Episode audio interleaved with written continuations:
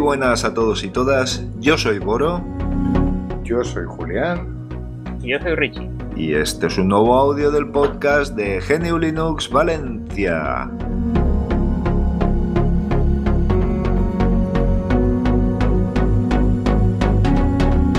Hola, ¿qué tal? Buenas noches. ¿Cómo, ¿cómo estáis? Hola, Hola, hola.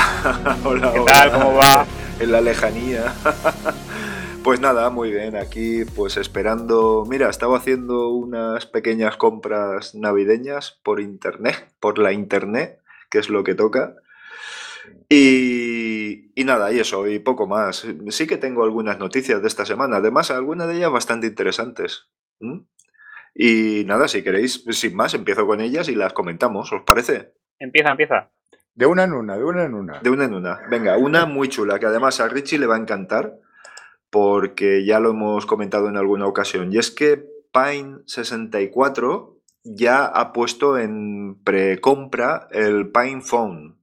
¿Vale? Eh, para los que no sepáis de qué va esto, pues es un teléfono de muy bajo coste que ha preparado esta compañía, eh, en, la que, en el que se va a poder instalar Plasma Mobile y Ubuntu Touch. ¿Mm? De momento, Lineage OS, que me comentaste tú en su momento, Richie, de, de momento no sé nada de esto. Eh, es un teléfono modesto, ¿vale? Es un teléfono modesto, tiene muy buena pinta, por lo menos en los teasers que se han estado viendo y tal. Y va a constar de un Shock eh, Allwiner ARM Cortex A53 de 64 bits, eh, que es lo mismo eh, que utilizan en su placa experimental. ¿Sabes, Julián? Eh, que hemos estado mirando tú y yo placas por ahí y Sí, todo sí. eso. Pues es lo mismo que utilizan en la placa, lo van a utilizar en el móvil, en la tablet que está prevista y eh, lo utilizan en su ordenador, el Pinebook, que tiene dos variantes, el Pinebook y el Pinebook Pro que andaba detrás yo de uno de ellos, pero no hay existencias, ya, ya os lo digo, no hay manera de comprarlo. Y, y oye, pues que tiene un. se mueve muy bien, puedes instalar cualquier sistema operativo. De hecho, en el teléfono puedes instalar ahora mismo, en principio, el mismo sistema operativo que podrías instalar en una placa experimental. ¿Mm? Eh, vale. No, no será para principiantes. No, hombre, yo imagino que será, tendrá unas funciones más limitadas que los super experimentados Android que conocemos y los iOS que conocemos, pero en todo caso, eh, bueno, habrá una serie de funciones que sí que podrá realizar, como, bueno, lo propio de un teléfono, eh, llamar, hablar y, y escuchar. eh, aparte tendrá la posibilidad también de, me imagino que de las, eh, las tareas más comunes de tipo calendario, todo esto lo tendrá disponible. Claro, ahí lo que flojeará en un principio será el software. Telegram no tendríamos mayor problema, pero evidentemente lo, lo demoníaco y privativo sí. Eso seguramente Facebook, eh, WhatsApp, todo lo de la órbita Facebook y todo lo de la órbita Google, pues seguramente habrán mm, algunos problemas. Intuyo que más problemas en la órbita Facebook, por así decirlo. Pero bueno, el aparato se va a llamar Brave Heart. Y las características del aparato, bueno, la pantalla va a ser una 720, va a ser un formato más alargado de lo habitual, un 1610, eh, y va a tener una resolución de 1440 x 720 eh, entrelazado y detrás tendrá una cámara modesta de 5 megapíxeles que bueno, si tiene una buena óptica pues no habría mayor problema, ¿no? La cámara frontal pues lo típico para hacer una foto selfie de estas chunguillas de 2 megapíxeles. Eh, insisto, habrá que ver la óptica porque con, sei- con 2 megapíxeles eh, podemos grabar a 1080. ¿m? Que esto de los megapíxeles también se nos ha ido de las manos un poco. Eh, tendrá 2 GB de RAM, eh, DDR3, LPDDR3 y un módulo interno de ROM de 16 GB. Eso sí, soportará 4G, eh, Wi-Fi, Bluetooth 4.0, o sea, las prestaciones son bastante modestas, ¿de acuerdo? Y sus componentes son bastante modestos, pero bueno, me parece una magnífica idea eh, el utilizar componentes súper probados para, para poder desarrollar. Esto es un producto de, es un artículo, un artículo, un producto de desarrollo. Lo tenemos claro, ¿no? No está institucionalizado el uso de, de Linux en los móviles, precisamente, ¿no? Eh, Una cosa interesante de cara a utilizar aplicaciones eh, de escritorio incluso, que se comenta que se van a poder rodar, dadas teniendo en cuenta las limitaciones del hard, ¿eh? Que va a admitir tarje- tarjetas micro SD eh, de hasta 2 teras. Hasta 2 teras. Y luego lo bueno, lo bueno es que el precio, que no vas a ver mal comprarse un aparato de estos para experimentar y ver cómo evoluciona y todo esto, que tiene que ser una experiencia maravillosa, va a costar 150 dólares. Desconozco si aquí en Europa serán 150 euros o será al cambio 135 euros. No lo sé, pero en todo caso estamos hablando de cifras muy, muy razonables. Eh, recordaos que en esta marca el hardware es libre, eh, está publicado todo y evidentemente el software que se monte también. Entonces estamos de enhorabuena que uno de los grandes, entre comillas, fabricantes de hard, eh, hard libre, pues van a tener su, su oportunidad de, de demostrar que, que, oye, que podemos funcionar con Linux, eh, GNU Linux, eh, con un dispositivo móvil. Ojalá. Eh, yo, fijaos que le había echado, no sé vosotros, eh, al, al- al oír la noticia, pero yo le había echado el ojo a la tablet, ¿eh? Eh, Esa tablet con el teclado magnético y tal podría dar mucho, mucho juego. Con que tuviera una salida de vídeo para hacer las presentaciones y todo esto que hacemos nosotros en GNU Linux Valencia, que, que una jarta de presentaciones y de, y de charlas que nos encanta, pues el tener una salida HDMI pues sería muy interesante. O tener una salida MHL por el, USB-C del móvil también sería muy interesante porque bueno, a 720 es una resolución más que suficiente. De hecho, muchos proyectores ni siquiera llegan a ella. O sea que, que vamos a ver, vamos a ver cómo evoluciona el producto, pero desde luego tiene una pintaza espectacular. Ojo, como producto de iniciación, de experimentación y de todo esto. No sé vosotros qué opináis a, la vista de estos aparatos. Pero vamos, a mí, a mí me está causando una impresión magnífica, sabiendo lo que tenemos entre manos, evidentemente. A mí, bueno, para mí es una muy buena noticia, a mí me encanta. Yo de hecho ya llevaba tiempo mirando eh, que la web de, de Pine y, Sí. y siempre ponía que todavía no estaba listo el producto y tal. Y ahora ya está, pues bueno, encantadísimo. Eh, es modesto el móvil, pero vamos, yo le tengo echado el ojo a Plasma Mobile y a VPorts.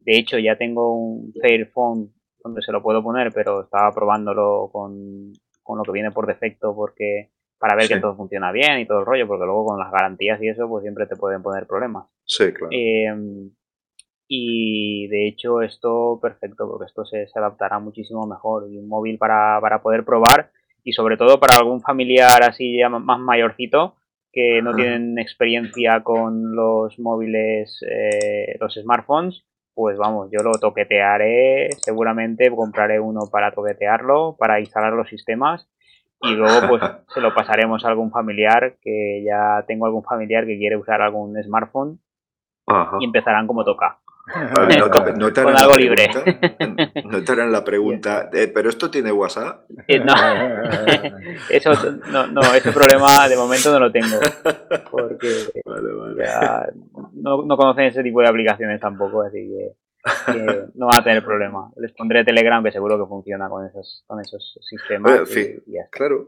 fijaos que yo tengo la percepción de que, de que nos hace falta algo que, que, que combata el bipartidismo que tenemos en los dispositivos móviles, entre iOS y, ahora que está de moda la palabra, Sí, entre iOS y Android. El Android de Google, digamos, ¿vale? mm, Eh, yo creo que eh, si aquel Ubuntu Touch hubiera, hubiera seguido evolucionando y todo esto, yo creo que, fijaos, que podría hasta llegar a tener su oportunidad. Vamos a ver ahora qué ocurre con el Librem 5, con, con este proyecto de, de Pine 64, el PinePhone, pero yo creo que sí que tienen su sitio. ¿eh? De hecho, si tuviéramos una compatibilidad eh, o un ecosistema creado alrededor de GNU Linux, Yo creo que tiene mucho, mucho sentido. ¿eh? Es evidente que la comunidad no mueve unas cifras eh, exageradas, de eso notamos cuenta todos en muchas ocasiones, ¿no? De que no estamos hablando de que la comunidad New Linux sea eh, gigantesca, pero Eh, somos no, millones en el mundo. no, Quiero decir que eso tiene su, su, in- su interés y tiene su importancia, evidentemente. Bueno, Quiero decir que tendría, que tendría un, un feedback esas inversiones que se pudieran hacer en todo esto, sin ninguna duda. bueno, la comunidad New Linux es muy, muy, muy, muy importante. Otra cosa es en temas de de escritorios acuerdo. y en temas de teléfonos, pero no confundamos las cosas. En telefonía Sí, sí, estoy sí, de sí. acuerdo, en algunos sistemas de escritorio también, pero por favor, que No, todo no, se me refiero a sustenta. eso. Prácticamente todo No, no, lo que me- se mueve me- de verdad se sustenta en ello, hasta, Sí, sí, hasta, hombre, el, claro. hasta el lado oscuro de la fuerza. Estamos hablando de, de servidores. eh, Esto no hace falta que lo digamos, esto lo sabemos ya, pero me refiero que evidentemente no es tan grande como otro tipo de comunidad, ¿no? Que es una comunidad muy localizada y muy, y muy concreta y, y que somos millones en todo el mundo, evidentemente. Quiero decir con eso que tiene su sitio eh, un, un hard de este tipo y desde luego desarrollar un operativo específico para un hard de este tipo. Tiene mucho sentido. Si se consiguiera crear un ecosistema alrededor de todo esto, uf, yo por ejemplo no me lo pensaba. Vosotros imagino que tampoco, pero bueno, tener un teléfono New Linux eh, moviendo aplicaciones eh, New Linux adaptadas, y, no, esto sería maravilloso. Pues Vamos, seguimos soñando con ello. ¿eh? Sí, yo pienso que el trabajo, yo ya vi cuando vinieron a Valencia en la, en la Academy de KDE de, de Sí, hace un par de años, o un año, un año, o ya un pico, no me acuerdo ya. No, Eh, en, en- en el Centro de Cultura Contemporánea correcto, del Carmen. ahí. en- sí, sí. un que par ya años. lo, lo tenía allí preparado, ya hicieron una charla de, de Plasma Mobile y tenía una pinta espectacular. Eh, Sí. Yo creo que con el tiempo que ha pasado estará mucho más pulido. Ahora que tienen esta máquina para poder trabajar y, creo que les mandaban alguna máquina o comprar una máquina de este tipo para, para poder eh, cacharrear. O sea, seguro que el sistema irá genial. Seguro. Tiene que haber evolucionado, sí. Y, y nada, como tenemos a Baltasar y a, y a Aleix en el grupo, pues yo me muero de ganas de comprarme uno, montar- montarme el Plasma Mobile Sí. y pegarle la paliza. Sí, nos cosas. convertiremos a plasma todos. Sí. Y a- aparte de eso, bueno, yo, como yo soy de. Yo estoy con. Uso bastante plasma ya en los. En el tema de- de los equipos. Pues esto, pues la adaptación sería guay. Y si no, también tenemos a Miguel en el grupo, que en VPorts creo que hace Sí. aportes eh, de programación en VPorts y creo que colabora con ellos. Así que tenemos esos dos sistemas, sobre todo, sí que tengo ganas de, de probarlos en esta, en esta máquina y dejar una Sí. maquinita preparada y ya te digo, dársela a algún familiar de estos que quieren un smartphone y o, o para mí mismo, es que ahora tengo uno, tengo el Fairphone que sé que puedo poner esos sistemas, pero también yo qué sé, luego tengo que es mi teléfono y entonces pues entre que haces la Claro, adaptación y te acostumbras y lo tocas Claro, y tal, claro. con este seguro que me pondré a toquetear y, y Sí. lo ajustaré bien y luego ya con el mío podré, hacerlo mismo. Es que tiene un precio propicio, sí, sí, propicio tiene un para precio ello. asequible para, para todo esto. Yo que tuve de los primeros de los de los BQ, que aquello he de reconocer que era insufrible, aquello no estaba en condiciones de salir al público. Eh, eh, sí que te estaba en condiciones de salir en, eh, de forma experimental, pero no, no, no en forma, o sea, no era práctico. Pero me imagino que desde entonces hasta ahora tiene que haber evolucionado mucho y la comunidad de VPorts está trabajando de una manera increíble. O sea que, que y, y aquel proyecto que había de utilizar aplicaciones Android en, en- en Ubuntu Sí. Touch, pues aquello, hombre, sería muy interesante porque eso supondría un espaldarazo enorme. Recordemos que aplicaciones Android no es el Android de Google, es Android, es AOSP, Sí. ¿vale? No necesariamente tienen que ser eh, dependientes de Google. Sí, eso es muy interesante. menos. El proyecto se llama Unbox, o se llamaba Unbox porque hace tiempo que no lo sigo, pero, Sí. pero ese proyecto era bastante interesante. Y se podía Sí. instalar en, en las distros eh, de un Linux, se Mm. podía instalar eh, aplicaciones Android y, y tenía muy buena pinta. Y seguro que los Sí. de VWorks que trabajan muy duro, seguro que, que están con ello a tope. Yo reconozco de esto Mm. sé menos uno, pero no puedo por menos que aplaudir una vez más la biodiversidad. Todo lo que no sea concentración me parece genial, absolutamente genial. Me parece que es imprescindible. pero lo que os comentaba, veis sentido, ¿verdad? Que haya un sistema operativo libre y que haya, dadas las circunstancias y dado el, eh, porque, bueno, Google ha dejado de ser aquella empresa romántica que, bueno, tenía sus valores y todo esto, porque evidentemente los últimos movimientos son absolutamente, vamos, eh, deplorables en cuanto a ya ir sin descaro a por, a por tus datos, tu privacidad y todo esto, ¿no?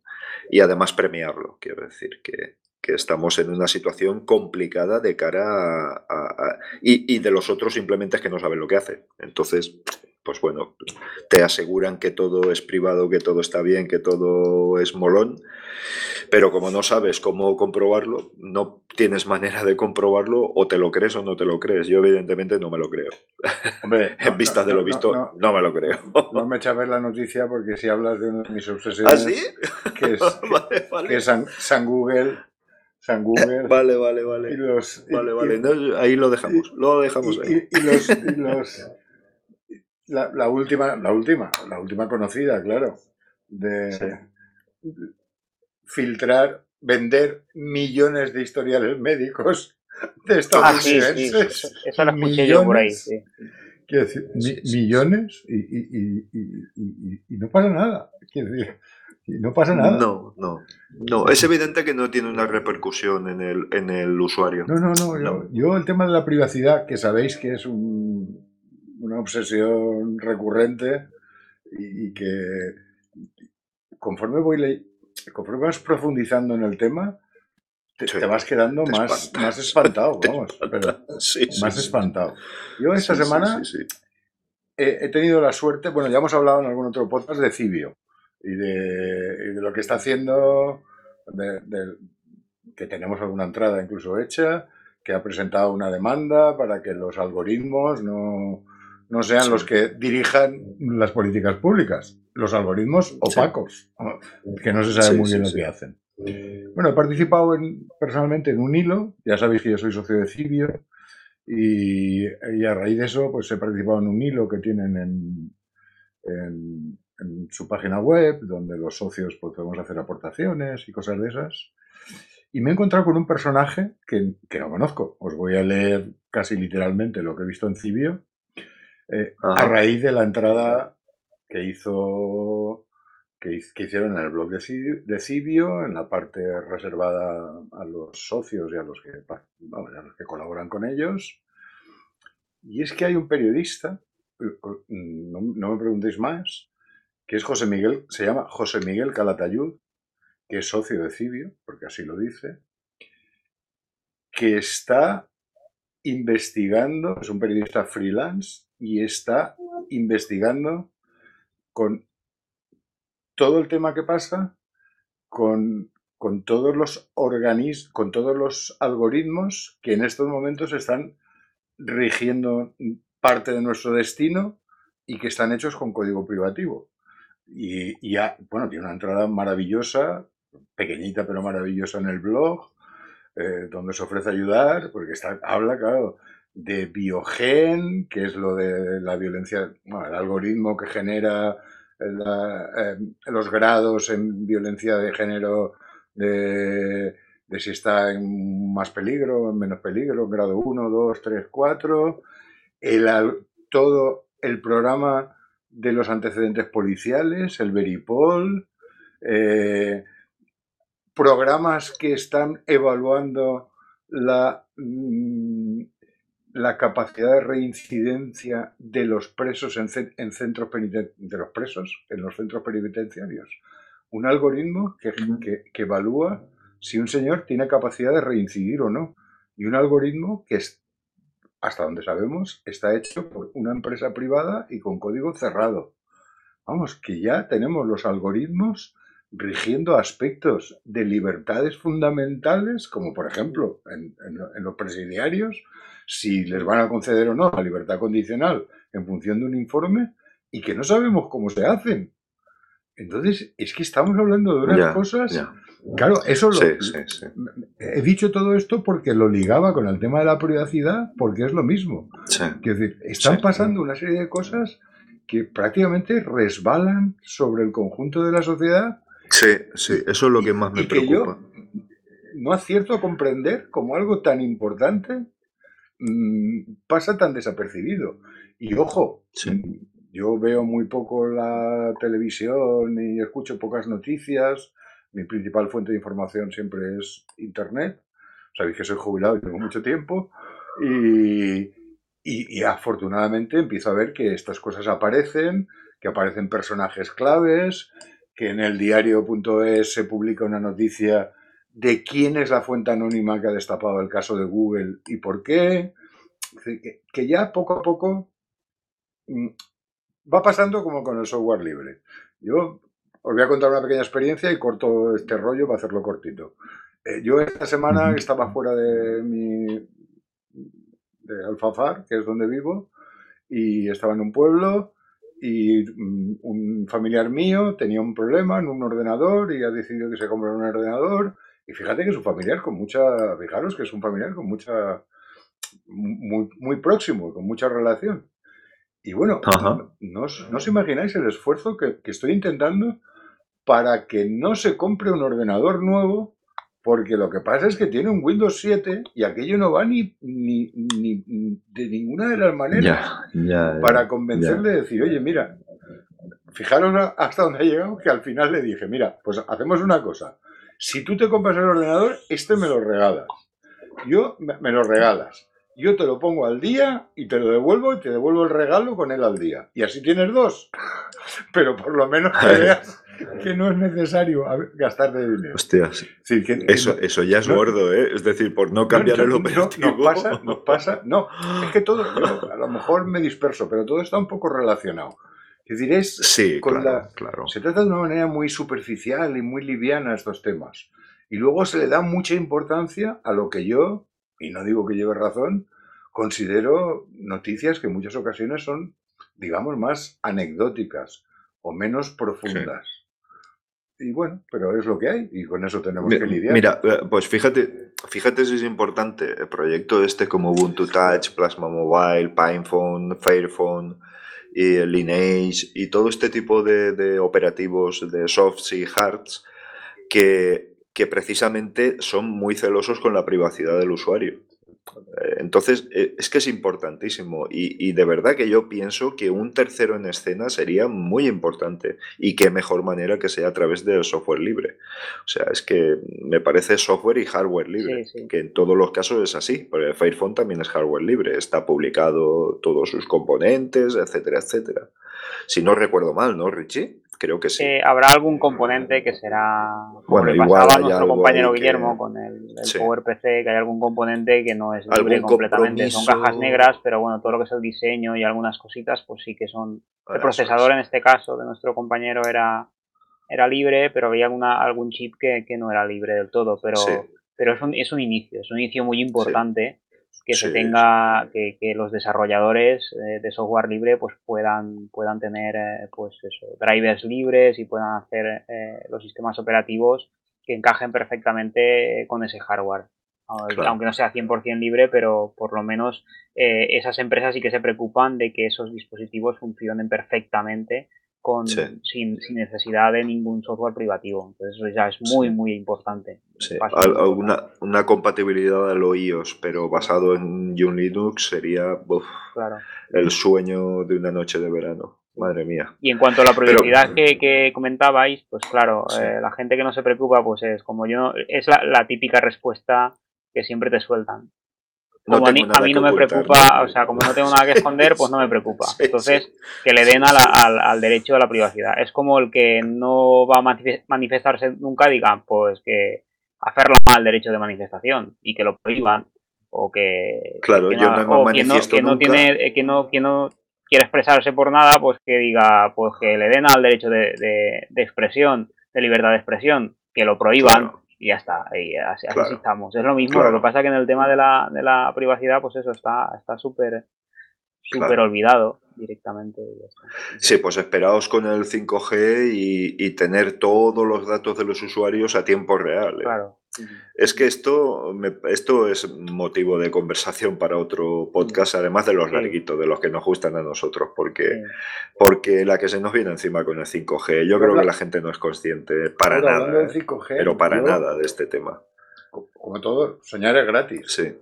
Yo me imagino una mesa redonda en Valencia con la gente de XNet, con Marta Peirano, y si puede ser y coincide con una visita de Richard Stallman, con Richard Stallman, y hablar de qué de la libertad.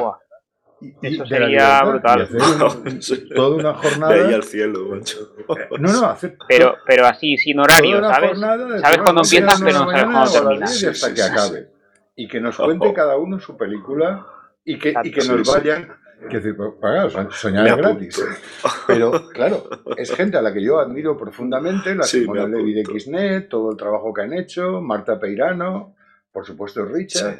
Y decir, a ver, es que necesitamos formar núcleos, núcleos no, no, fíjate, no, de, de, de formación, de poner sobre la mesa de la sociedad civil de poner encima de la mesa determinados temas que hasta ahora pasan desapercibidos. A ver, eh, no seamos, qué decir, hace 15 años tú hablabas de no utilizar eh, plásticos y la gente te miraba con cara de, para ir a comprar la bolsa los supermercados y te miraran con cara de chinos.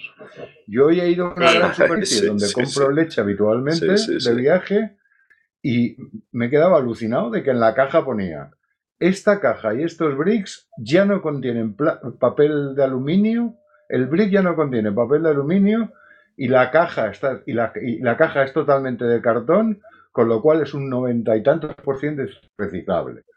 Y yo he dicho, a ver, es que esto me lo dicen a mí hace cinco años y no me lo creo. Y sin embargo, se ha conseguido poner sobre la, no, te lo crees, en la mesa y se ha conseguido hablar en la actualidad. Claro, siempre empiezan unos pocos y esto se acaba poniendo en la mesa y acaba llegando al resto de la sociedad. Y ya está, pues es, lo mismo. Es lo mismo, más o menos de lo que estábamos hablando, de los teléfonos libres, de la privacidad, de la venta de datos, del software libre, de los algoritmos que son cajas negras y que están dirigiendo hasta, pero hasta cuestiones judiciales, vamos. Hasta lo más sagrado que tenemos, que es la libertad física de no estar en una cárcel y alguien lo pondrá encima de la mesa y se hablará de ello. Sí, sí, ¿Qué duda cabe? Claro, no, no, ya, ya va a En algún momento tiene que salir a debate. Incrementándose en intensidad. Pues yo os voy. Yo os voy a contar, iba a contaros una experiencia, pero hablando esto de la privacidad, escuché el otro día, os voy a poner un poquito del miedo en el cuerpo. No, vamos a, comentar esto. Resulta que el otro, día, eh, lo de la experiencia me lo guardo para otro día porque así, así me lo guardo y me lo cuento toda la vez. Vale. yo siempre voy corto de temas. sí, yo tenía otra, pero es que me encanta el, cariz que está tomando la tertulia. Yo el otro día en la radio, conduciendo, escuché, estaban hablando de tecnología y estaban hablando de la, eh, de la informática cuántica, ¿vale? Estaban comentando que hay dos o tres empresas en el mundo que tienen ya procesadores cuánticos a muy bajo nivel, pero procesadores cuánticos que ya son muy potentes. Una de ellas era Google, ¿vale? Sí. Y estaban hablando de que un ordenador normal, ¿vale? Podía tardar, no sé, en, hacer ciertas operaciones, pues a lo mejor, yo qué sé, puede, si tarda, puede tardar 100 años, ¿no? En, completar una, una operación mientras que, un procesador de los que ya existen de estos cuánticos puede llegar a hacerlo en unos poquitos años, la misma operación. Entonces yo pensé, joder, si entre ellas, claro, como una, de las empresas que lo tiene o que lo está desarrollando, que ya lo tiene, creo que comentaban que era Google.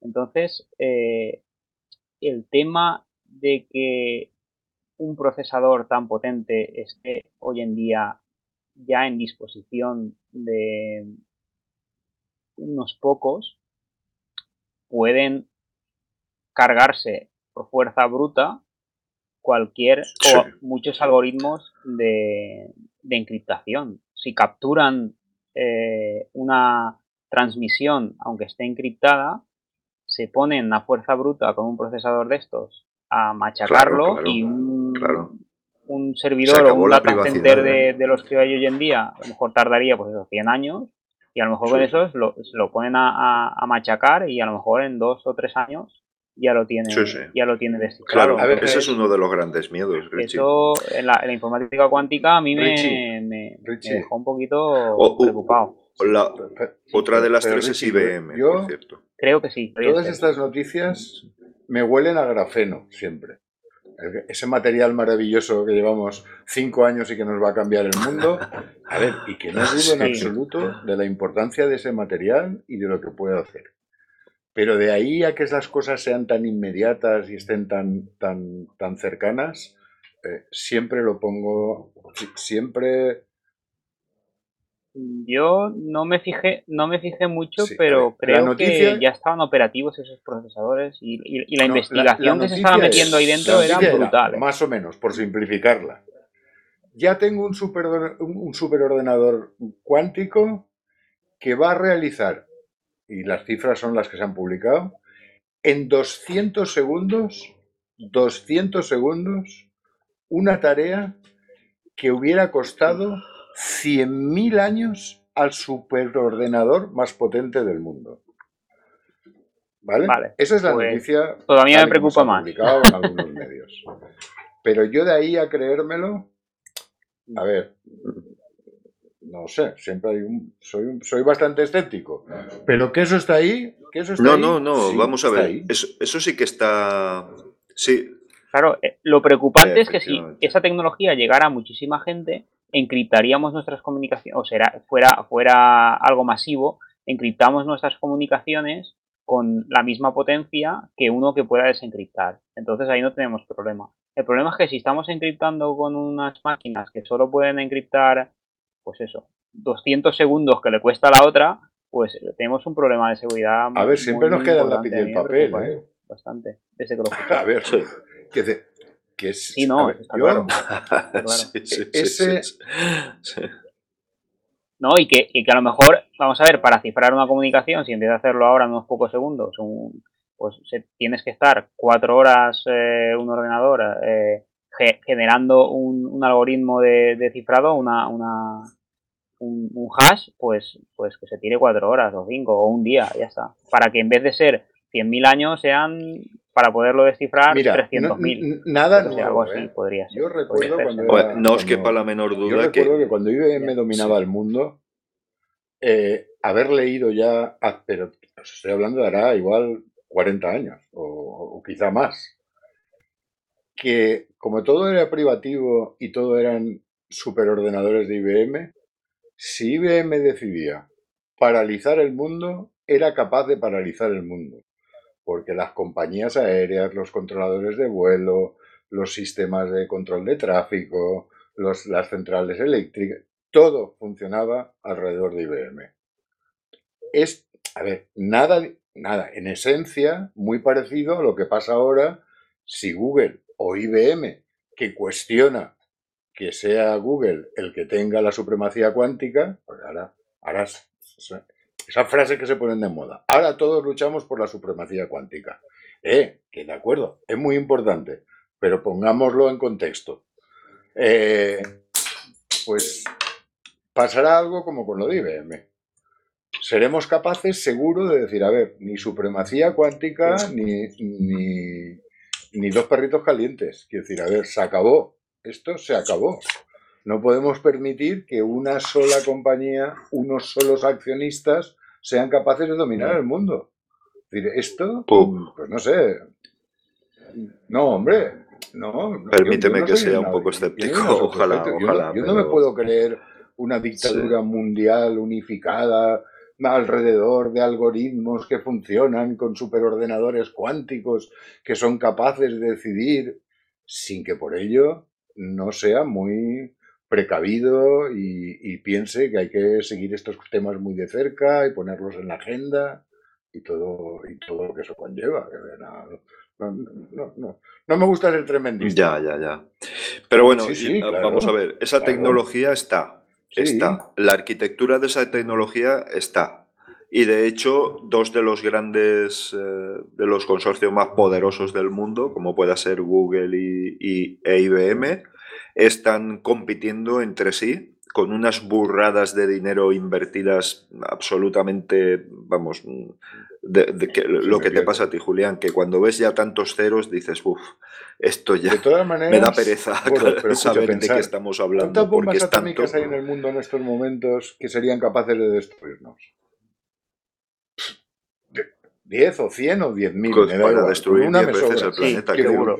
Bueno, y ahí están, y llevan 30 años, y, siguen siendo peligrosas, y, y hemos y, hemos sido y, hemos sido capaces de ir lidiando con, Windows XP. Pues, pues, lidiaremos con lo que nos haga falta. Yo, ese discurso tan, bueno, bueno, bueno, tan tremendista, en el que yo caigo a veces también, ¿eh?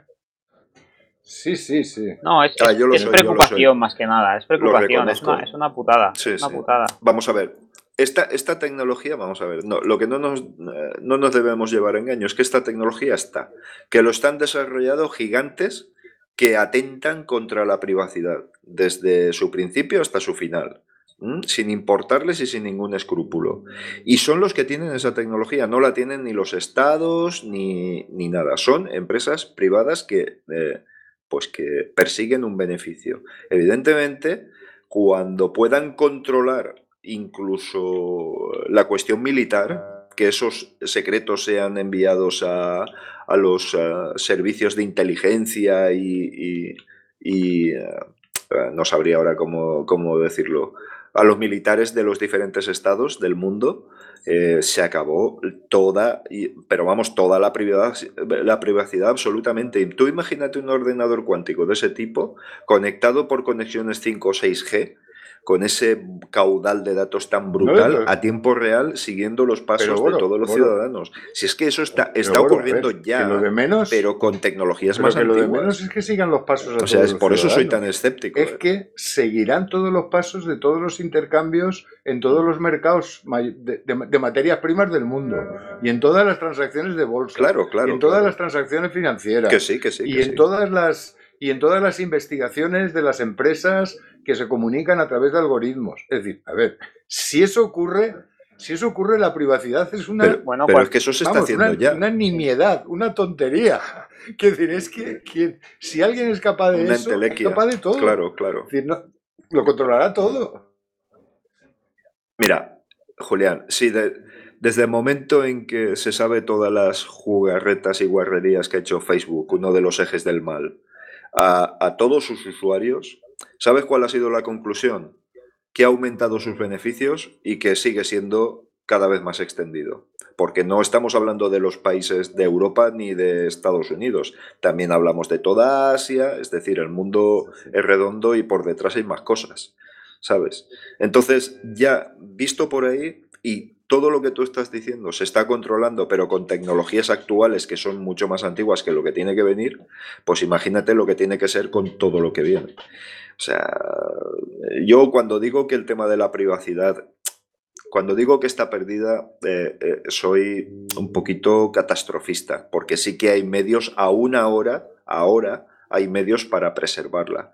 Pero de aquí a 15 años, Generaremos las soluciones que, los matemáticos se van a poner las pilas a tope y van a generar algoritmos que no serán, yo tengo esa esperanza, que no serán descifrables por ese tipo de máquinas hasta que cuando ya tengamos, cuando esas máquinas estén eh, a disposición popular, como si dijéramos, pues entonces ya no habrá ningún problema porque las máquinas eh, se podrán generar algoritmos tan complejos que esas máquinas no puedan. Pues fijaos, mira, ya, ya dejo mi, mi, catastrofismo claro sobre la mesa y hay dos cosas que tengo más o menos claras. Es que al final nos vamos a cargar no el planeta, sino que vamos a hacer que la vida en este planeta sea al menos muy diferente de lo que es y que va a haber un cada vez mayor control de los estados sobre la población. Lo tengo clarísimo. Que sea para bien o para mal, pues me imagino que estaremos en sociedades más ordenadas, ¿vale? Pero mucho más controladas, al estilo de Gran Hermano, ¿no? De, del 1984 de Orwell. O sea, de George Orwell. Creo que por ahí irán los tiros. Pero bueno, lo dejo ahí. Yo, sigo pensando, yo sigo Estoy pintando un panorama un poco gris. en que Pero bueno. lo- si todo ese, todo ese futuro Sí. distópico que estamos imaginando eh, está ahí a la vuelta de la esquina, lo menos Sí. importante es la privacidad. Es que es lo menos importante. Es que van a dominarlo todo. Si dominan las redes de comunicación, Sí, si cualquier comunicación encriptada entre empresas, entre instituciones financieras, entre el SWIFT que, que- que hace todas las transacciones internacionales de dinero. entre- a, ver, a ver, es que la distopía es absoluta.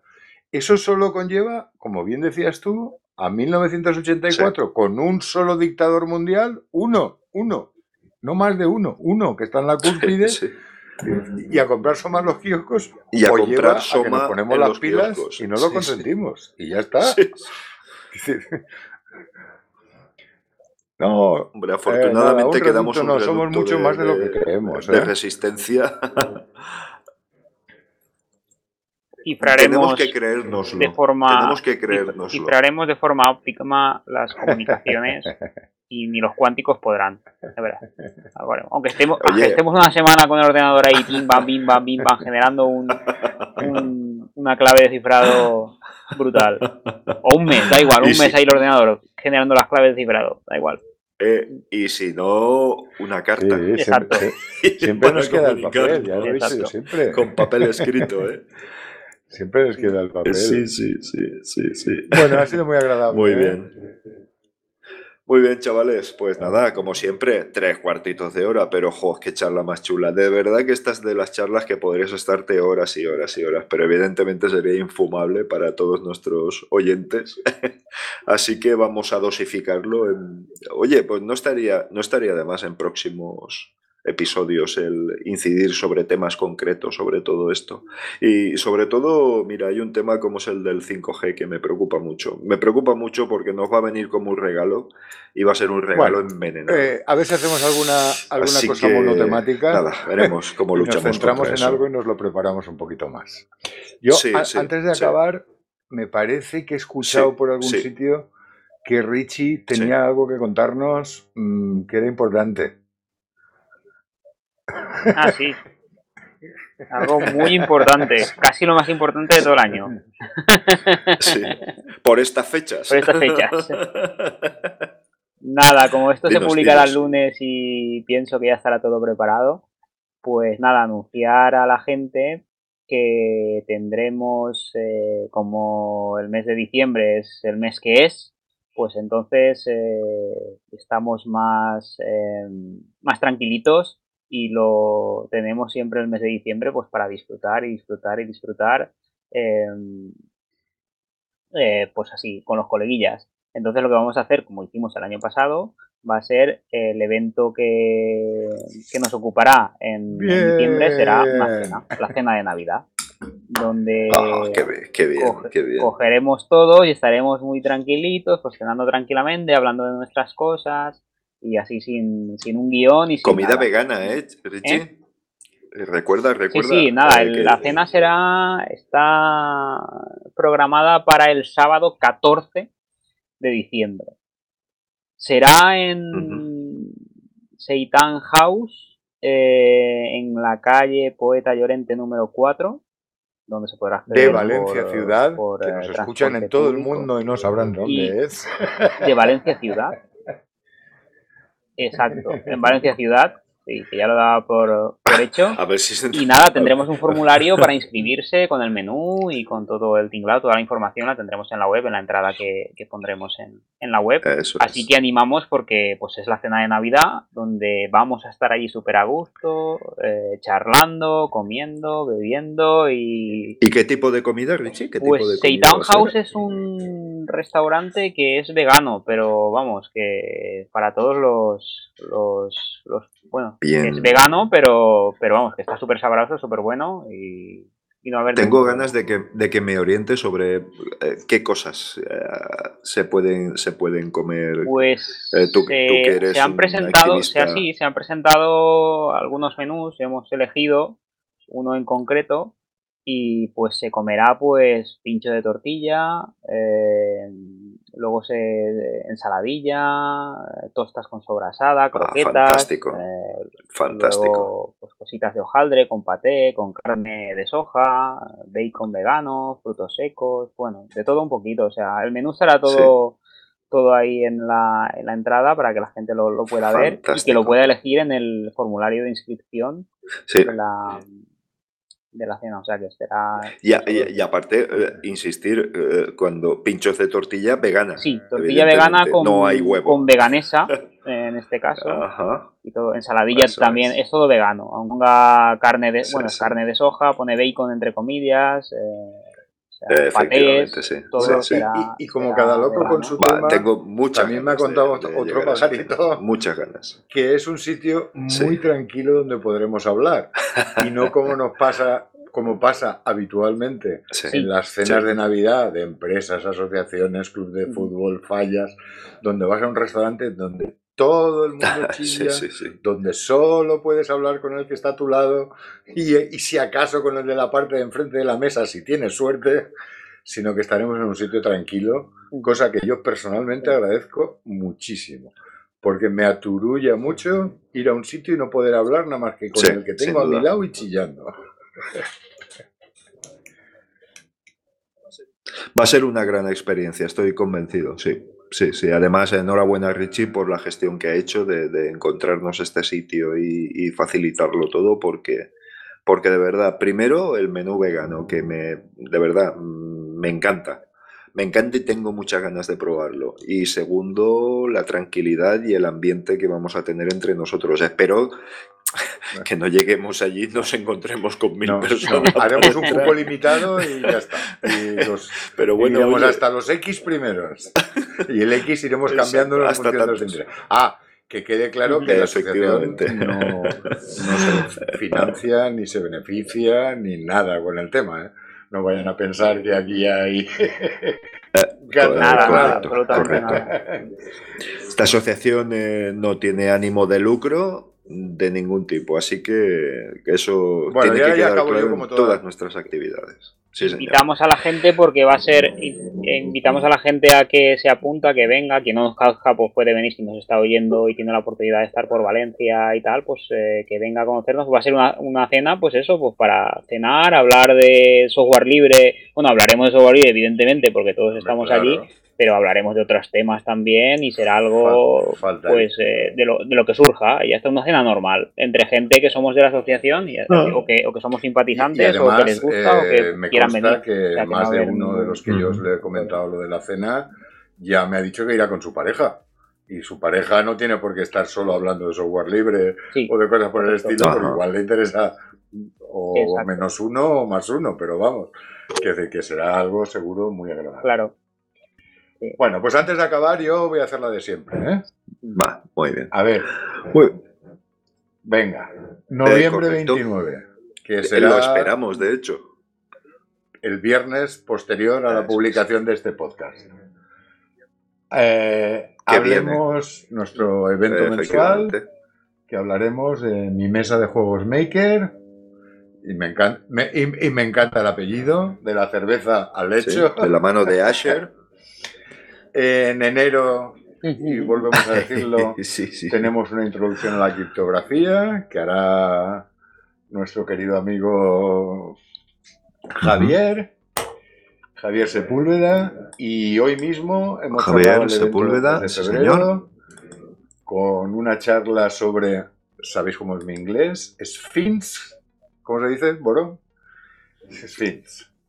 Documentación en varios Sí. formatos con Sphinx que nos Sphinx. dará Miguel Menéndez Sí, del que hemos hablado hace un ratito, por cierto, sin, sin nombrarlo, correcto. que trabaja con los, con los Sí. ports.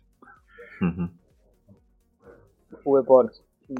Bu- Bueno, y también tenemos Para un taller gratuito de. Thunderbird eh, el 8 Que de será febrero. sábado, que puede ser fan- fantástico. Exacto, Sí, sí. exacto. Que promete ser fantástico, Es porque decir, Thunderbird... en nuestra página Sí, web, sí, sí, sí, sin duda, sin duda. como siempre, la página web, Que estamos- Telegram, tenemos aquí- el calendario de eventos y que Correcto. ahí vamos haciendo camino. Eso es. Ahí tenéis toda la info. Y en el grupo de Telegram, pues oye, si tenéis alguna consultita o algo, pues allí os atenderemos uh, como os merecéis, que es maravillosamente bien. Así que nada, pues si no tenemos mucho más que aportar, eh, vamos cerrando la, la, puerta y os convocamos, os invocamos eh, para un siguiente audio, Buenas noches. que será el de la semana que viene. ¿De acuerdo? Muy bien. Venga, buenas noches. hasta luego. Chao, chao.